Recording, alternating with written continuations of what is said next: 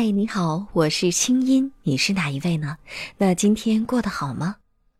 黄启团，资深心理学导师，清音对话黄启团，教你如何改变和提升自己，你值得拥有更好的自己。请听第十五集：工作狂难道是天生的吗？欢迎添加微信公众号“清音”，回复“好运”即可参与周周送梅子酒活动。十一月参加活动的获奖听众有：天天向上、乔尔、你就是海海海、薛峰、方瑜。请在清音公众号后台留下你的姓名、地址和联系电话。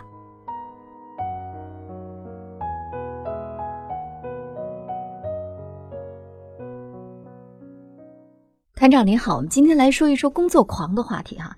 因为我创业了嘛，所以我周围呢大都是创业者。我发现创业者特别工作狂，而且还没有办法说服他们。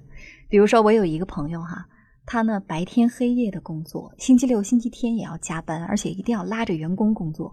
我相信他的员工应该很有抱怨哈，但是都不敢说。有一次我就说：“我说你每天把自己搞得这么忙，有必要吗？”他说：“可是我很享受啊，我觉得这种状态很好啊。”只有这样才能让我激情满满的创业呀！我说服不了他。那团长，如果是你的话，你会怎么去说服他？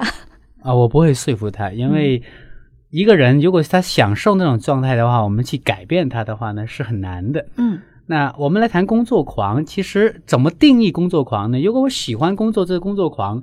那我觉得这个工作狂是好的啊，我为什么要改变呢？比如说，他白天黑夜都在工作呀。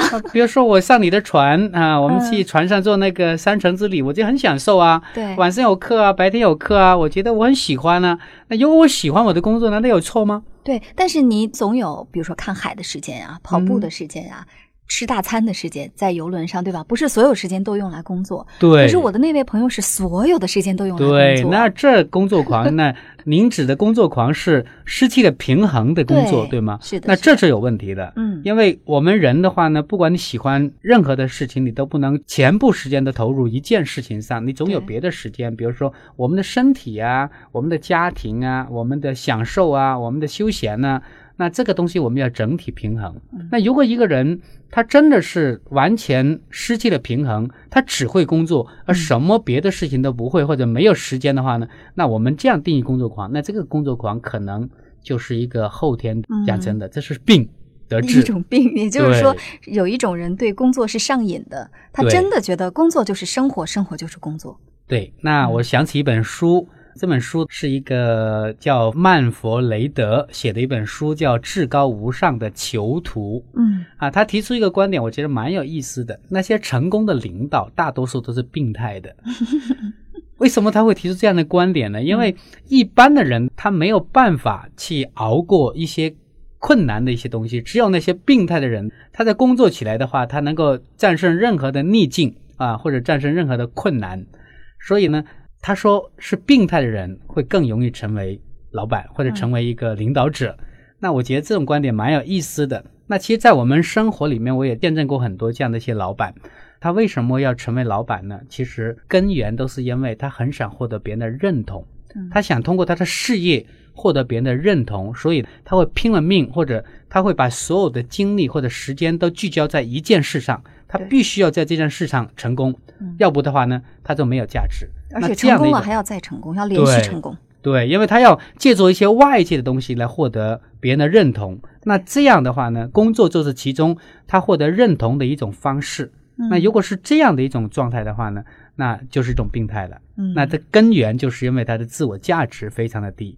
啊，他要借助外在的一些成绩、成就来证明自己是有价值的。那这样的人的话呢，我觉得是很危险的。对，但是我们觉得，其实如果来判断自己是不是工作狂，可以有一个问题问问自己啊。嗯嗯，就是你问问自己，如果没有工作，你觉得活得还有意义吗？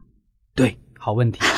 呃，让我想起了那个我在学习完形心理学的时候，老师用来定义一个人生命的品质是不是高的时候，他提出一个方法，就是当你独处的时候。你能不能够享受的那份快乐？如果一个人独处的时候什么都不做的时候，他还是快乐的，那这个人的生命的品质就很高。对。清音心理访谈每周三上线，欢迎添加我的微信公众号“清音”，在那里每天晚上有我的晚安心灵语音、心理专家的情感问答和滋养心灵的视频、音乐和文字。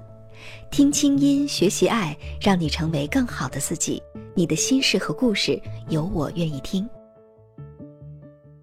如果你觉得工作在你生活当中是不可替代的，嗯是一切意义的根源，那这就有问题了。对事实上，生活当中任何事情都是可以相互替代的。是的你在工作当中找到的价值感，如果有一天你不工作了，你通过你的爱好，通过朋友之间的这个朋友圈啊，或者呢，通过你跟家人的互动，你同样能感受到被爱的感觉的话，同样能感受到价值感，那你的生活才算是完整的。这个时候，你再说你享受工作，才是真实可信的。嗯，对，就像我们上几个话题中谈到一个点嗯啊、我曾经问过你，如果你不会经营公司，你还喜欢自己吗？嗯你的答案是毫不犹豫的，我喜欢啊。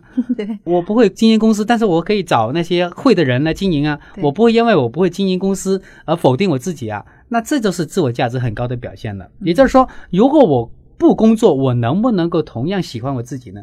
如果我的工作没有成绩，我是不是同样能够欣赏我自己呢？如果我的工作暂时还取不到我想要的那种成就，我是不是同样能够肯定或者欣赏我自己呢？嗯那这就是需要问的一个问题了。如果你的答案都是肯定的，那你就不是工作狂了。如果你答案是否定的，如果你因为你的工作不顺利而你的自我责备啊，我怎么那么笨啊，我怎么那么蠢啊？你只有在工作有成就感、成功的时候，你才能够享受那份快乐的话，那可能就很有问题了。是，但是我们说，其实改变工作狂还蛮难的，因为至少工作狂是不会听我们这期节目的，对吧？他可能大部分的时间都是在用于工作，他根本就没有时间听我们俩的对话。但是呢，如果说今天的节目是工作狂的家人在听，那我们是不是可以给他们一些建议？对，嗯，这是一个非常非常好的一个点。工作狂可能很难听到我们这期的节目，但他们的家人可能会听到。嗯那么各位家人朋友的话，如果你要真的要改变你身边的人，这里有一个非常重要的点，也就是说你很难去改变他，因为没有人喜欢被别人改变。嗯因为如果你要改变一个人的话呢，表示他现在是不够好的。如果你把一个人放在一个不够好的位置，谁愿意接受呢？嗯所以，如果你真正要让你身边的一些工作狂能从工作狂里面走出来的话，有一个非常好的一个方法，就是你必须欣赏他现在的状态，给他足够的肯定。当你能够肯定到他，他的心门才会对你敞开，然后你再告诉他，其实你可以做得更好。当你不断的能够欣赏他，他才能听得进你的话嗯啊，才能让他来听听我们这期的节目。如果你说你有问题，你一定要听清音跟团长这期节目，他打死都不会听这期节目。所以你要告诉他，你现在是非常棒的，但是你可以做得更好，嗯那他就可能听得进去了。对，所以说，其实我们在深究工作狂背后他到底要的是什么哈。我觉得，嗯，学了这么多年的心理学，我我们看到的大量的案例当中，其实完全可以得出结论：所有极度爱钱的人和极度热爱工作的人，他背后其实都是需要爱。